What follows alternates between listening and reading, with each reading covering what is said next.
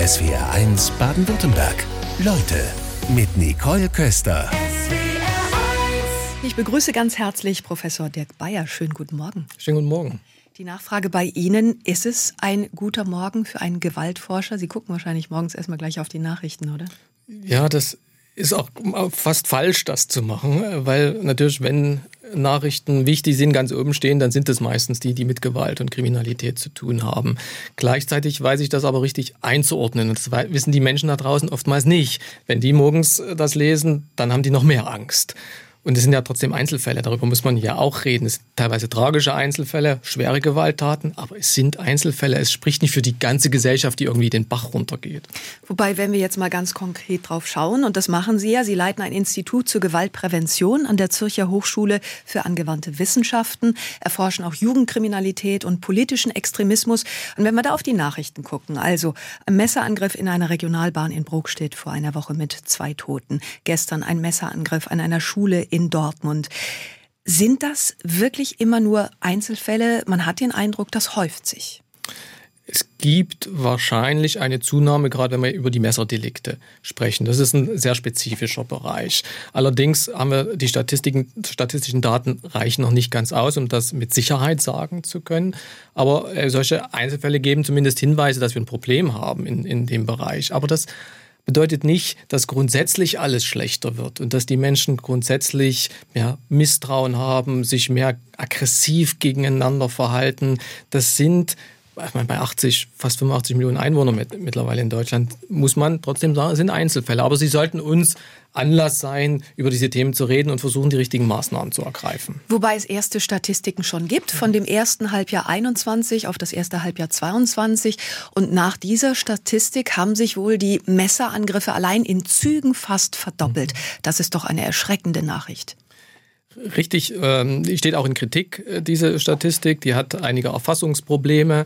Ich verlasse mich dann doch lieber noch auf die polizeilichen Kriminalstatistiken, die demnächst erscheinen werden. Ich möchte es nicht kleinreden, darum geht es mir nicht. Aber ich möchte auch nicht falsche Akzente setzen. Beispielsweise hat man jetzt diese Statistik wieder genutzt, um zu zeigen, dass es die Migranten sind, die Messer einsetzen. Das ist viel zu kurz gesprungen. Und von daher finde ich Vorsicht mit Statistiken.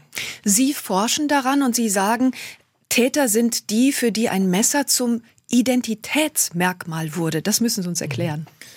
Äh, junge Männer, ähm, die in ihrer sensiblen Phase, 14 bis 18 Jahre, da bildet man so seine Männlichkeit, sein, sein, äh, wer will man sein, aus. Und für manche junge Menschen, die sportlich vielleicht nicht viel erreichen, die schulisch nicht viel erreichen, die suchen nach einer Identität. Und da ist ein Messer ein super Symbol, um ein kerniger Macho zu sein, zu signalisieren auch anderen, ich bin gefährlich, ich bin wer.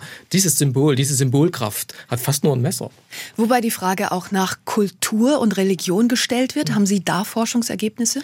Also man kann ganz klar sagen, es gibt keine ähm, Messerkultur und keine Messerreligion. Äh, Deutsche Jugendliche tragen sie fast genauso häufig wie Jugendliche auch mit Migrationshintergrund. Ich finde, das ist wieder eine falsche Diskussion. Es sind eher die sozial schwachen Jugendlichen, die wenig haben, die das brauchen für sich, um, um jemand zu markieren, jemand zu sein, die darauf zurückgreifen. Die sozial stärkeren Gymnasten, Gymnasiasten beispielsweise, die nutzen diese nicht, die Messer. Die S1-Hörerinnen und Hörer schalten sich direkt ein in die Sendung, wollen wir gleich mit reinnehmen aus Marbach. Randolph Gessler hat geschrieben, es ist nicht die Menge der Strafen, Straf die zunimmt, sondern die Brutalität, die sich verschlimmert. Er meint wahrscheinlich die Straftaten. Allerdings sollte man sich nicht wundern, wenn man im Internet alles Mögliche bekommt. Was sagen Sie dazu?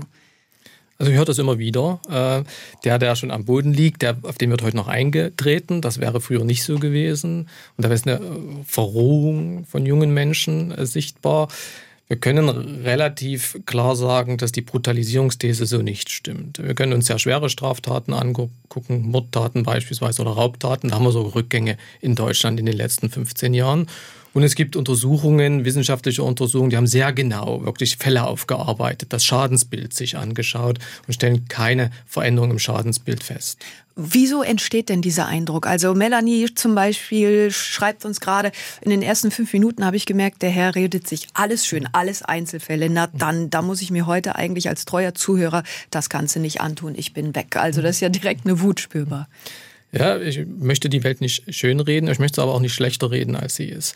Äh, und äh, wenn wir uns Zahlen angucken und wir müssen uns ein bisschen auf Zahlen und nicht nur auf Bauchgefühle verlassen bei Kriminalität, können wir sagen, also wenn wir die längere Zeit betrachten, 50er, 60er Jahre als Ausgangspunkt nehmen, es ist so viel sicherer in Deutschland geworden. Gleichwohl sehen wir diese Taten, die beunruhigen uns sehr, die in der Regel nicht in unserem Umfeld passieren. Sie passieren in Schleswig-Holstein. Und das beunruhigt jetzt uns hier in Stuttgart. Richtig, Klar, aber das steht nicht für die Situation hier in Stuttgart. Ella Kirchberg, Baden-Württemberg, neulich in Rastatt zwei Mädchen, Teenager, die auf eine andere auf ein anderes Mädchen eingeprügelt haben und diese 14-Jährige, gegen die wird auch wegen Körperverletzung ermittelt. Also die Beispiele aus der direkten Umgebung, die haben wir schon. Genau, wir haben nicht null Kriminalität. Es, gibt auch keine Gesellschaft auf der Welt, die keine Kriminalität kennt. Gerade im Jugendalter.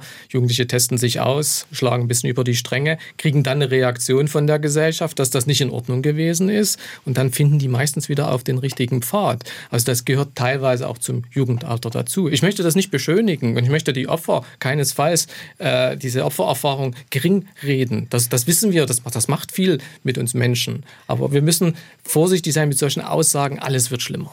Jetzt sprechen wir häufig von der Verrohung der Gesellschaft. Ist das dann wissenschaftlich gar nicht haltbar?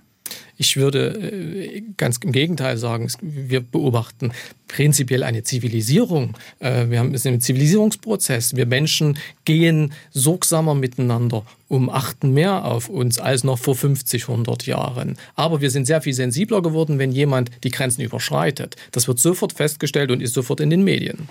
Ja, aber da würde ich jetzt nämlich gerne heftigst widersprechen. Wir erleben ja eine Cancel Culture. Früher hat man sich noch ordentlich auseinandersetzen können. Da war ein Streitgespräch noch völlig in Ordnung. Jetzt wird dann jemand sofort ausgeschlossen. Das war doch meines Erachtens früher anders, oder nicht?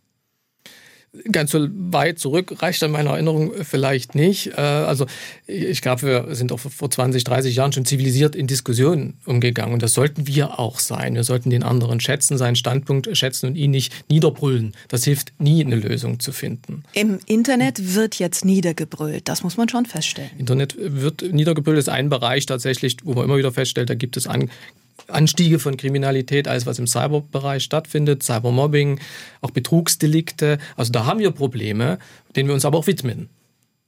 Was sind dann Lösungen? Sie sind ja auf der Suche nach Lösungen, wenn wir jetzt gerade bei diesem Beispiel bleiben.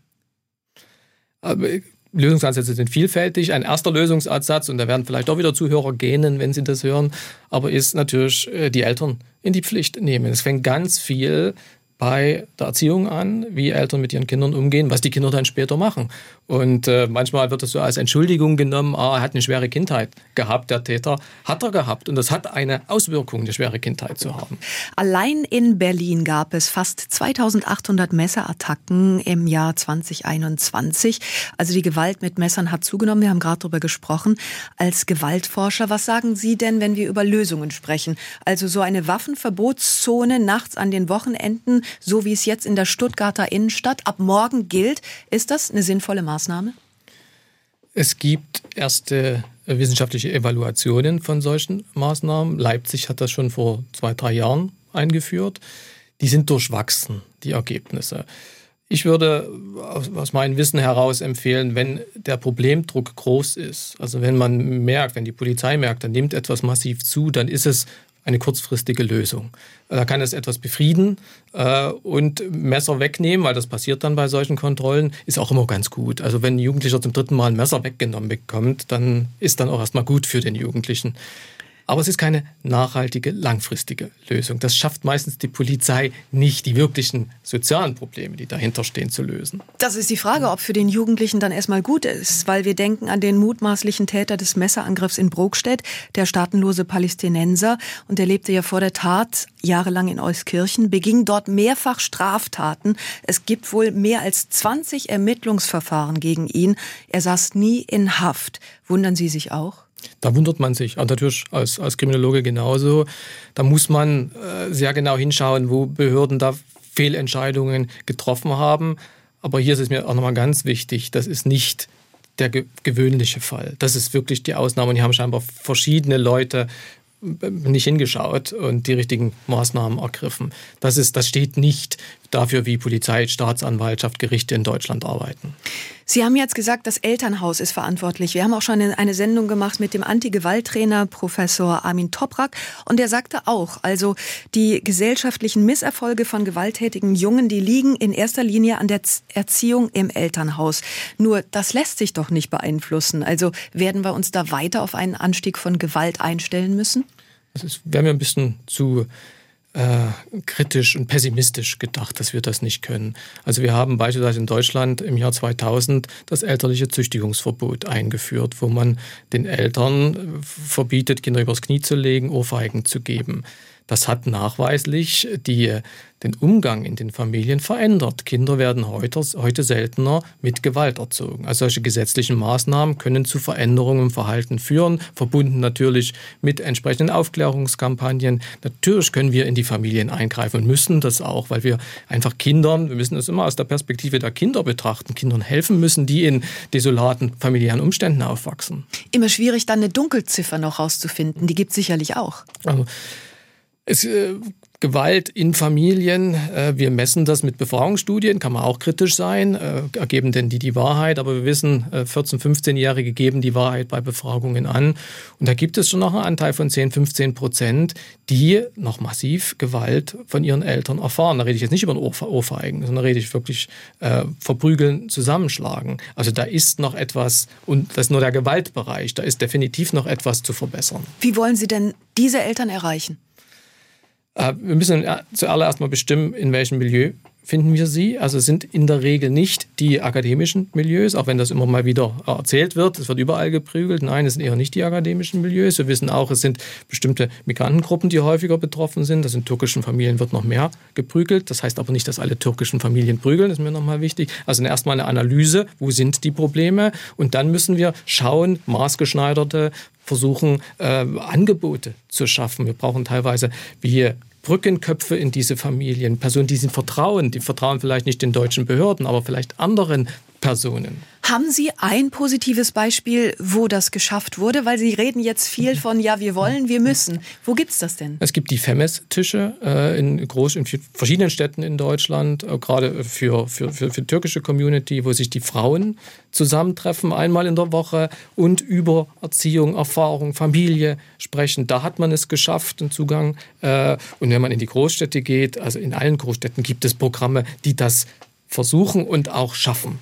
Die Frauen sind nur jetzt nicht so das Problem, sondern eher die Männer. Also wie erreicht man die? Ja, die, die Frauen sind, also in den Familien sind ja schon, schon sehr, äh, sehr wichtig und haben viel zu sagen. Ähm, von daher finde ich, ist es richtig, über die Frauen zu gehen. Leiden äh, manchmal selbst unter männlicher Gewalt? Äh, auch das ist richtig. Auch das kann man aber thematisieren in solchen Runden und versuchen, sich auszutauschen, wie man an Hilfe kommt, dass man sich an die Opferhilfe beispielsweise wenden kann, welche Angebote da sind. Von daher ist das durchaus richtig. Ja, und die Männer, äh, es bleibt am Ende, wenn uns nicht viel einfällt, bleibt uns als letzter Idee, über die Schulen zu gehen. Weil alle sind mal in der Schule und auch die kleinen Machos sind mal in der Schule. Und da müssen wir versuchen, da mit denen zu arbeiten. Harte Strafen sind das beste Mittel, um Straftaten zu verhindern. Die Bundesinnenministerin spricht sich für härtere Strafen bei Angriffen auf Einsatzkräfte aus. Professor Dirk Bayer bei uns in SWRs Leute. Was sagt denn die Wissenschaft? Sind harte Strafen das beste präventive Mittel?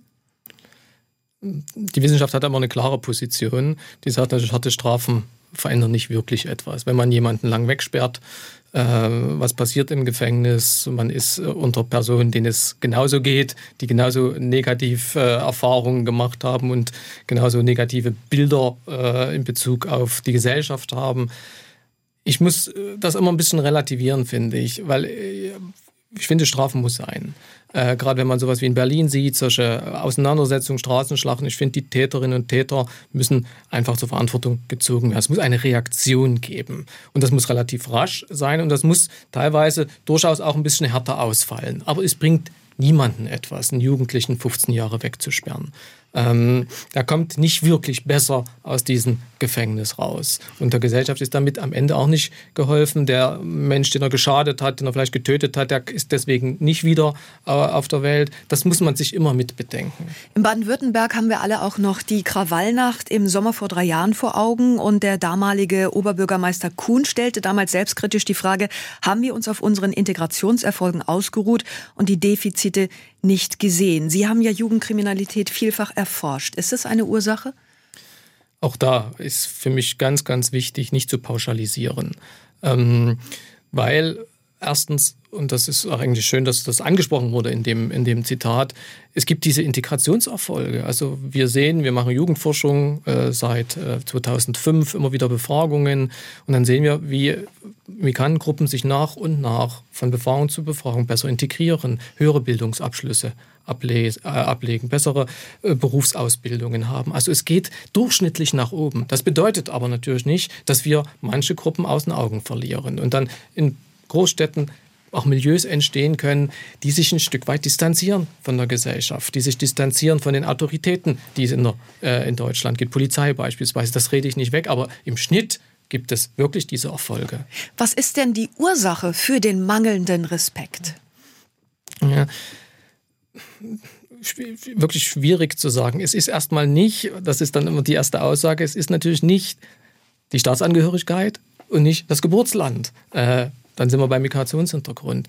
Es sind äh, bereits in der Familie vermittelte negative Bilder, Einstellungen zu diesen Autoritäten. Wir respektieren die schon. Wenn der Vater sagt, ich respektiere die Polizei nicht, ich respektiere nur XY, äh, je nachdem, über welche Kultur wir reden. Ähm, dann wird ein Kind vermittelt, das ist, da ist nichts, äh, dem, dem muss ich nicht Folge leisten. Ich glaube, auch da ist die Familie wirklich sehr zentral. Und dann die Freundesgruppe, wenn man dann auf Gleichaltrige trifft, die genauso denken, dann verstärkt sich das. Kann man das nicht vielleicht dann doch auf einen Hintergrund beziehen, dass man denkt, ja, in anderen Ländern hat man die Polizei vielleicht nicht als Freund und Helfer erlebt, so wie wir das ähm, ich sag mal, eingetrichtert bekommen haben. Das ist richtig. In äh, Studien, auch die wir durchgeführt haben, hat sich beispielsweise gezeigt, dass äh, junge Menschen, die aus Osteuropa stammen, äh, Russland, Polen und so weiter, die haben das geringste Polizeivertrauen, weil die das genau schon erlebt haben. Äh, ich kann der Polizei nicht vertrauen. Und meine Eltern sagen mir es, sie haben das ja noch selber erlebt. Also natürlich ist das auch ein, ein Grund. Aber wir wissen auch, etwa 30 Prozent der deutschen Jugendlichen vertrauen nicht der Polizei. Also auch da müssen wir wieder schauen, es ist nicht nur ein Migrantenproblem. Es gibt viele Delikte gegen die Polizei. Wir haben das jetzt erlebt in der Silvesternacht in Berlin und nicht nur in Berlin. Haben Sie da schon eine Lösung gefunden in Ihrer Forschung? Also Polizei, äh, Polizist sein, Polizistin sein, das ist der gefährlichste Job, den wir in Deutschland haben. Äh, mit, mit hohen äh, Gewaltkonfrontationen von verbal, das, da kann jeder Polizist drüber reden, bis hin zu schweren Gewaltangriffen. Ähm, das mit der Zunahme stimmt da auch nicht so. Es ist schon auch vor zehn Jahren ein hohes Gewaltniveau gewesen. Und da haben wir natürlich erstmal nur die eine äh, gute Lösung. Wir müssen den Polizisten, die Polizei mit genügend Ressourcen ausstatten, dass sie ihren Auftrag aufnehmen können, dass sie in gefährliche äh, Situationen mit genug Manpower reingehen können, dass sie die handeln können. Das ist, glaube ich, die erste und wichtigste. Es braucht genug Polizei. Eine Zahl habe ich mal rausgesucht. 84.831 Polizistinnen und Polizisten wurden Opfer von Gewalttaten 2020. Mich hat das ganz schön schockiert. Das ist etwa jeder Dritte. Polizist. Wir haben so um die 240.000, 250.000 in Deutschland. Nein, mich überrascht es nicht. Wir haben vor zehn Jahren schon eine Befragung äh, deutschlandweit durchgeführt. Auch da haben wir festgestellt, also 80 Prozent sagen, sie werden beschimpft in einem, in einem Jahr. 40 Prozent sagen, sie würden körperlich angegriffen. Das ist Realität da draußen, aber auch schon vor zehn Jahren. Aus Ottenbach schreibt uns Stefanie Breidenbach, man fühlt sich als Mensch nicht mehr ernst genommen mit seinem Verstand und berechtigten Ängsten, wenn ein Professor uns allen Ernstes erklären will, wie sicher es in Deutschland geworden ist. Da gibt es viele solche E-Mails. Äh, Professor Bayer, ist das etwas Neues für Sie oder kennen Sie diese Reaktion? Wir, also ich kenne diese Reaktion sehr gut. Äh, wenn man als Überbringer guter Nachrichten wird man immer sehr schnell äh, angezweifelt. Und ähm, aber es sind ja nicht meine Nachrichten, sondern sind ja die Nachrichten von Statistiken, von Untersuchungen. Also auch die polizeiliche Kriminalstatistik zeigen eher Rückgänge. Also von daher, man muss sich ja mal auf die Fakten verlassen. Und häufig wird eher angesprochen in den, in den Meldungen, das Gefühl, die Angst vor Kriminalität. Und das muss man ganz eindeutig trennen vor der objektiven Kriminalität. Äh, die Menschen haben Angst, das wissen wir auch. Angst nimmt tendenziell sogar zu, Unsicherheitsgefühle nehmen zu. Aber das ist nicht Resultat einer steigenden Kriminalität, sondern einer sehr viel stärkeren Aufmerksamkeit für das Kriminalitätsthema. Also in vielen Medien ist das immer die Top-Nachricht und das macht was mit uns. Angst und Wut kriegen wir ganz massiv zu spüren. Sie haben die Medien jetzt gerade angesprochen. Welche Rolle spielen die Medien dabei? es wird dann auch relativ schnell von wissenschaftlicher Seite auf die Medien geschimpft, dass sie ihren Job nicht gut machen. Äh, das möchte ich, äh, da möchte ich nicht in diesen, in diesen Tonfall kommen. Ich finde es ihre Aufgabe, über Ereignisse zu berichten, auch über solche Kriminalitätsereignisse. Was wir aber feststellen ist, es wird heutzutage viel intensiver, überregional auch diskutiert. Also wir erfahren, was in Schleswig-Holstein passiert hier in Stuttgart. Das war vor einigen Jahren noch so nicht der Fall. Äh, es wird intensiv, langanhaltend und immer wieder, wenn dann das Gerichtsverfahren läuft, wird wieder darüber berichtet und man, man denkt, was ist da schon wieder was passiert? Nein, das ist das, was vor einem Jahr passiert ist. Aber das kriegen die Menschen dann nicht mehr gut zusammen. Und ich glaube, die Rolle von Medien wäre, das alles noch besser, klarer zu kontextualisieren, diese, diese Ereignisse. Welche Rolle spielen die Schlagzeilen im Vergleich zum Artikel? Haben Sie darüber Erkenntnisse? Ich stelle zumindest immer wieder bei mir fest, wenn ich ein Interview gebe, darf ich nicht mitentscheiden, was die Schlagzeile ist. Und die Schlagzeile, die dann bei rauskommt, ist immer irgendwas Negatives. Äh, also natürlich sind schon die Medienschaffenden, die versuchen, die Aufmerksamkeit auf das Negative zu fokussieren. Noch, selbst wenn es irgendwas Gutes zu erzählen gibt, noch das Schlechte da drin zu finden, das zu highlighten. Wobei Sie als Gewaltforscher sich natürlich mit den negativen Dingen auch beschäftigen. Genau. Also da die gibt es, die gibt es ja klar. Äh, die rede ich auch nicht weg. Ich möchte nur nicht, nicht alles. Äh, es wird nicht alles schlechter, es wird nicht alles schlimmer. Und es hilft vielleicht auch manchmal ein bisschen aus Deutschland rauszugucken, wenn man mal in die USA guckt, was da passiert. Da gibt es 20.000 Schusswaffenmorde pro Jahr. Das ist eine ganz andere Welt, wenn man nach Mexiko schaut oder nach Südafrika. Also auch mal so versucht zu relativieren, wie sicher Deutschland ist. Na, da kommt gleich die nächste Angst wahrscheinlich rüber. So das, was aus Amerika da ist, kommt demnächst dann irgendwann zu uns, oder? Wie sind wir da als Menschen programmiert? Ähm, äh, also äh, negative Sachen kommen auch aus den USA. Äh, gleichzeitig haben wir in Deutschland, finde ich, einen, einen Sozialstaat und auch ein gutes System der Prävention. Prävention. Also alle äh, Bundesländer, viele Städte haben eigene Prä Präventionsräte. Stuttgart macht tolle Präventionsarbeit. Also was nach 2020 passiert ist in Stuttgart, das ist super, was da die Polizei zusammen mit anderen Akteuren auf die Beine gestellt hat. Als Medienseite muss ich aber die Zeit davor natürlich kritisieren. Da hat man Präventionsprogramme gehabt, die waren erfolgreich und dann wollte man die 195.000 Euro sparen, die sie gekostet haben und hat es eingestellt. Das ist in der Prävention so. Das ist immer sehr projektbezogen. Das heißt, man kriegt für drei Jahre Geld und dann wird wieder neu drüber nachgedacht. Das ist ganz schlimm. Das muss sich ändern. Das muss auf Dauer gestellt werden, Präventionsarbeit. Wir sprechen über Präventionsmaßnahmen, damit Gewalt unter Jugendlichen erst gar nicht entsteht. Vielleicht können Sie noch mal so die wichtigsten Aspekte mit reinnehmen, woran Sie gerade forschen. Also, wenn man Präventions anschaut und hat, was braucht es eigentlich, um das zu verhindern, dass Jugendliche so werden, äh, hatten wir über Familie gesprochen. Das kann man beiseite legen. Das ist das Allerwichtigste aus meiner Sicht.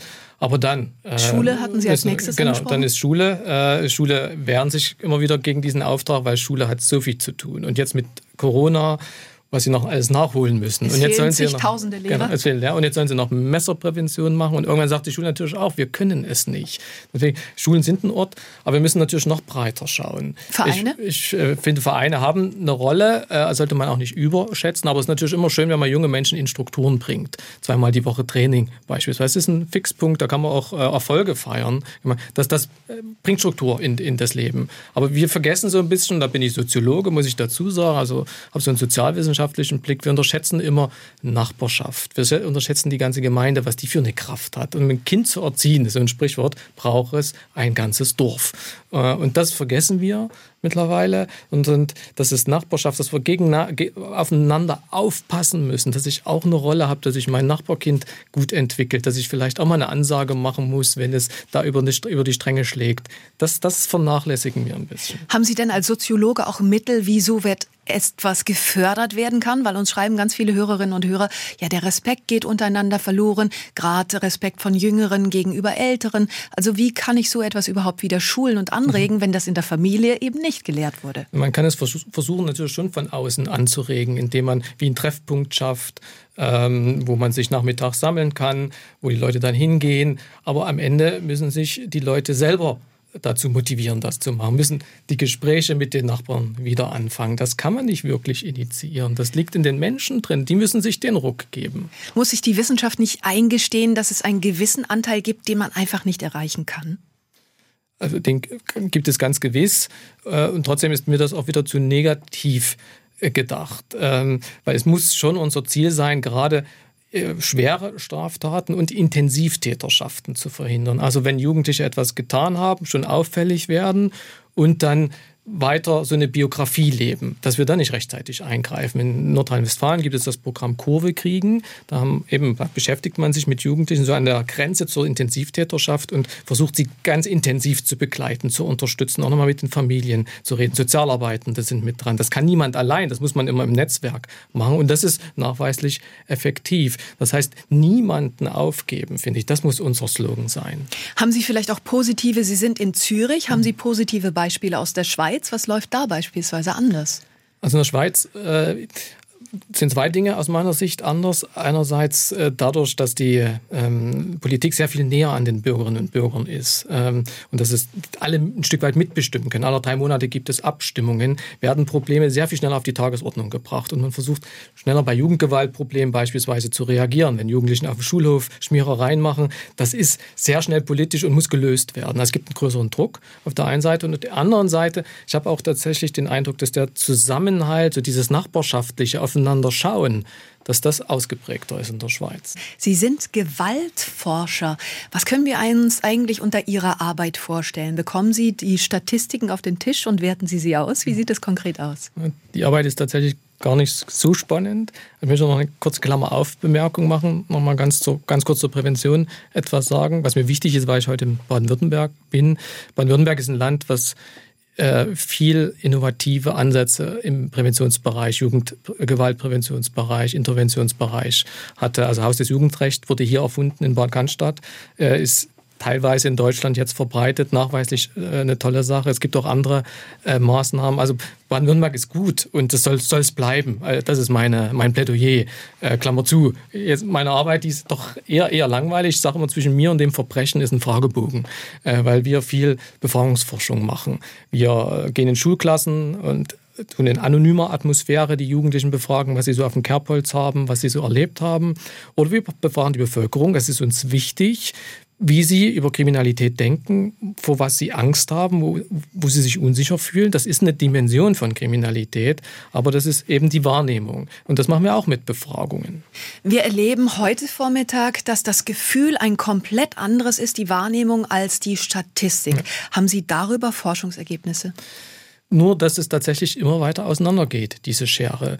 Äh, diese guten Nachrichten wollen die Menschen irgendwie nicht wahrhaben, weil sie ganz schnell Anekdoten oder einzelne Berichte zur Hand haben, Medienberichte, ja, wo was passiert. Erfahrungen gesammelt haben. Also hier kommen viele Beispiele von den Hörerinnen und Hörern, die wirklich von Respektlosigkeit sprechen, von Verrohung sprechen und von eigenen Erlebnissen sprechen. Die gibt es, aber wenn wir jetzt über Straftaten sprechen und erfahren von Straftaten, da könnten dann gar nicht mehr so viele äh, Zuhörer mitreden. Also Raub, wer hat schon mal eine Raubtat erlebt? Wer hat schon mal selbst eine Körperverletzung erlebt? Das, das ist meistens zweite Handwissen, was wir aus den Medien haben, was uns aber unser Bild von Kriminalität sehr schnell mitbestimmt. Ein Polizeibeamter, der anonym bleiben möchte, widerspricht Ihnen heftig. In seiner Arbeit erlebt er das doch anders, als Sie es schildern. Woran liegt das? Also hier muss man mal sagen, der Arbeit der Polizeibeamten habe ich höchsten Respekt. Aber die Polizeibeamtinnen und Beamten sind natürlich immer nur mit den Negativsten konfrontiert. Sie werden immer gerufen, wenn es brennt, wenn schon irgend das Kind in den Brunnen gefallen ist. Sie kriegen nur das Negative mit. Dann verstärkt sich natürlich das Bild, dass es da draußen ganz, ganz schlimm ist. Polizeibeamten sind so Deformation professionell. Die kriegen nur das, das Negative mit. Wie ist es bei Ihren Fragebögen? Welche Fragen stellen Sie da hinsichtlich der Gewalt unter Jugendlichen ganz konkret? Welche Frage hätte ich dazu beantworten? Wir, also, wir fangen langsam an. Erstmal sollen sie uns überhaupt erzählen, wie ihre Kindheit beispielsweise verlaufen ist, ob Eltern eine Ohrfeige gegeben hat. Solche Fragen finden sich im Fragebogen. Und dann in, an späterer Stelle, wenn man so ein bisschen das Eis gebrochen hat, fragen wir, hast du schon Graffiti gesprüht? Bist du schon ohne Bezahlen mit Bus oder Bahn gefahren? Hast du schon mal jemanden verprügelt, zusammengeschlagen? Also diese Dinge, die wichtig sind, sonst kommen wir nicht an diese Informationen ran. Es gibt ein großes Dunkelfeld bei Jugendkriminalität. Das wird eins zu eins so im Fahrbogen erhoben. Denn ich stelle mir gerade die Frage, ob die Jugendlichen da wirklich so ehrlich antworten. Also gerade mhm. wenn es dann um so knifflige Geschichten geht. Äh, natürlich nicht alle. Also auch das ist nur eine Möglichkeit, um an Informationen zu kommen. Andere Möglichkeit sind diese Statistiken beispielsweise. Aber ich sage immer, Lügen, wer bewusst lügt, das ist anstrengend, wenn man das macht. Man sagt eigentlich, wenn man eine Frage gestellt bekommt, sehr schnell erstmal die Wahrheit. Und so ist es auch bei Jugendlichen. Also bei ganz vielen Jugendlichen sind diese, äh, sind das ehrliche Antworten. Aber natürlich gibt es manche, die verschweigen oder manche übertreiben natürlich auch. Das Fazit aus Ihrem letzten Fragebogen, der an die Jugendlichen ging, war?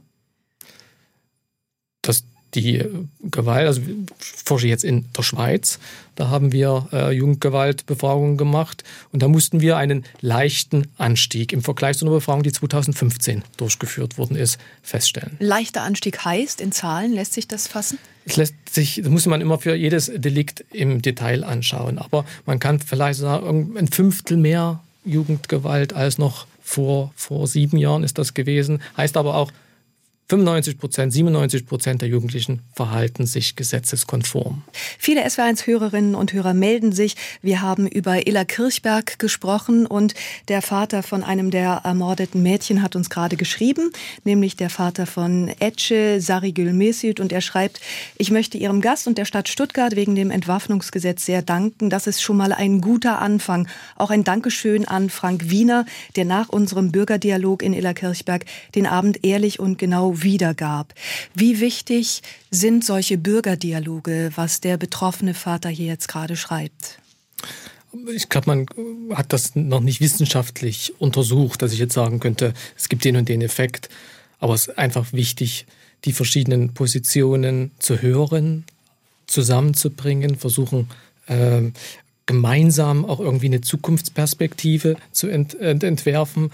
Ähm, also Dialog ist definitiv immer der richtige Weg. Von daher finde ich das gut und war scheinbar äh, gut organisiert, äh, das Ganze. Ja, danke, dass Sie sich auch hier in unserer Sendung melden. Und äh, da möchte ich gerne auch noch Christine Waleser zitieren. Sie schreibt, freue mich, wenn ein Experte fundierte und konstruktive Äußerungen zum Thema macht, die auch hoffnungsvoll stimmen. Ich wundere mich über die aufgebrachten Reaktionen. Eigentlich typisch, viele Leute wollen nur schlechte Nachrichten hören, geilen sich regelrecht daran auf und darauf reagieren auch die Medien. Und vor allem wollen viele nicht hören, dass sie innerhalb der Familie selber verantwortlich dafür sind, mit welchen Werten sie ihre Kinder ausstatten. Also Sie haben gesagt, Familie ist der wichtigste Punkt, aber es geht natürlich dann auch noch weiter. Welche Rolle spielen beispielsweise die Sozialarbeiter? Über die haben wir noch gar nicht so gesprochen. Das sind die Profis, wenn man so will, neben Polizei, wobei Polizei nur bedingt Prävention wirklich leisten kann. Dann ist man schnell bei den Sozialarbeitenden. Ähm, die braucht es. Ich sage mal, gerade in den Stadtteilen, wo es nicht so gut aussieht, braucht man eigentlich die bestausgebildetsten Sozialarbeitenden, die engagiertesten Lehrerinnen und Lehrer, die besten Schulen, bestausgestatteten Schulen. Und das wird ein bisschen vernachlässigt. Ich finde auch die Sozialarbeitenden werden einfach auch zu schlecht bezahlt, wie andere Akteurinnen und Akteure auch, die so wichtig sind für das demokratische Zusammenleben. Da ist die Schweiz wiederum ein Vorbild, weil wir haben Sozialarbeitenden finanziell gut gestellt, weil sie die machen einen anstrengenden Job. Absolut. Und es ist so wichtig für den Zusammenhalt. Also da anzusetzen wäre ein weiterer Punkt. Was ist mit denen, wo viele sagen, ja, die werden sie nicht erreichen? Gerade jetzt, ähm, wenn es die Ausländer angeht, wenn es Sprachprobleme gibt. Welche Mittel kann man da finden, ganz konkret in die Praxis zu gehen? Da gibt es noch keine Best Practices. Da müssen wir uns einfach auch weiterentwickeln. Mit äh, neuen Bevölkerungsgruppen müssen wir neue Wege finden. Äh, deswegen kann ich Ihnen jetzt nicht eine Best Practice äh, vorstellen. Ich kann aber sagen, da draußen ist so viel Kreativität im Präventionsbereich, in den Schulen, dass ich darauf setze, dass es uns gelingt, auch diese Gruppen zu erreichen, die wir bislang schwer erreicht haben. Weil ein was ist für mich ganz wichtig, wir sollten niemanden aufgeben.